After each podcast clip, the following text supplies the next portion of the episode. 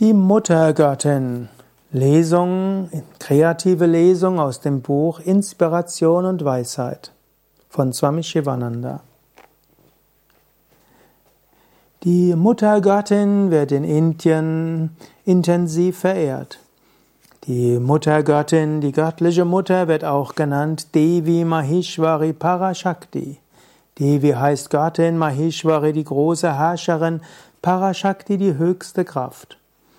Die Muttergöttin wird verehrt. Die Muttergöttin, die göttliche Mutter, ist die Schöpfung des Universums. Sie ist die universelle Mutter. Die göttliche Mutter ist die Mutter aller. Die Frommen und auch die Verbrecher, die Reichen und die Armen, der Heilige und der Sünder, alle sind die Kinder der Muttergöttin. Diese Muttergöttin ist letztlich die Mutter der Natur. Die Muttergöttin ist das ganze Universum selbst. Die ganze Welt ist der Körper dieser Muttergöttin. Die Berge sind die Knochen, die Flüsse sind ihre Adern. Der Ozean ist wie ihre Blase. Sonne und Mond sind die Augen der Muttergöttin. Der Wind ist ihr Atem. Das Feuer Agni ist ihr Mund. Die Muttergöttin bewirkt, dass die Welt sich dreht.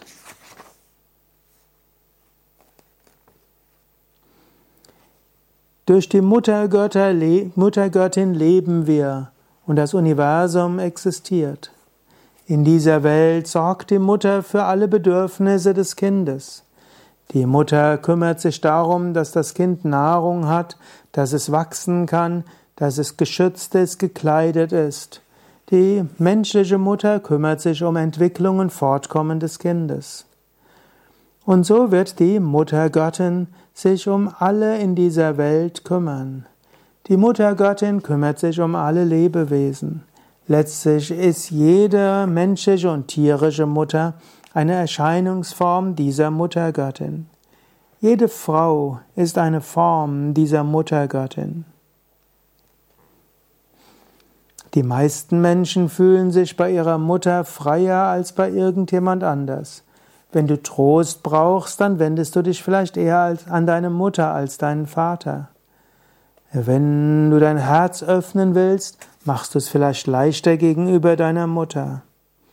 Und so gibt es auch keinen größeren Gott als die Mutter. So wie die menschliche Guru, menschliche Mutter dich schützt, nährt, tröstet, ermuntert, dein erster Guru ist, so ist auch die Muttergattin diejenige, die dich schützt, die dich nährt, tröstet, ermuntert und dich großzieht. Du bist vertraut mit deiner Mutter und du bist vertraut mit deiner Mutter, weil sie freundlich, liebevoll, zärtlich und herzlich ist. Wenn die Mutter hört, dass das Kind nach ihr ruft, lässt die Mutter alles liegen und kümmert sich um das Kind. Und so ist es auch auf spirituellem Weg. Wenn du Trost brauchst, wenn du, wenn du dein Herz öffnen willst, wenn es schwierig wird, dann rufe nach der göttlichen Mutter, rufe nach der Muttergöttin. Sie wird kommen und sie wird dir Trost schenken, sie wird die Schwierigkeiten aus deinem Leben bringen. Verehre die Muttergöttin.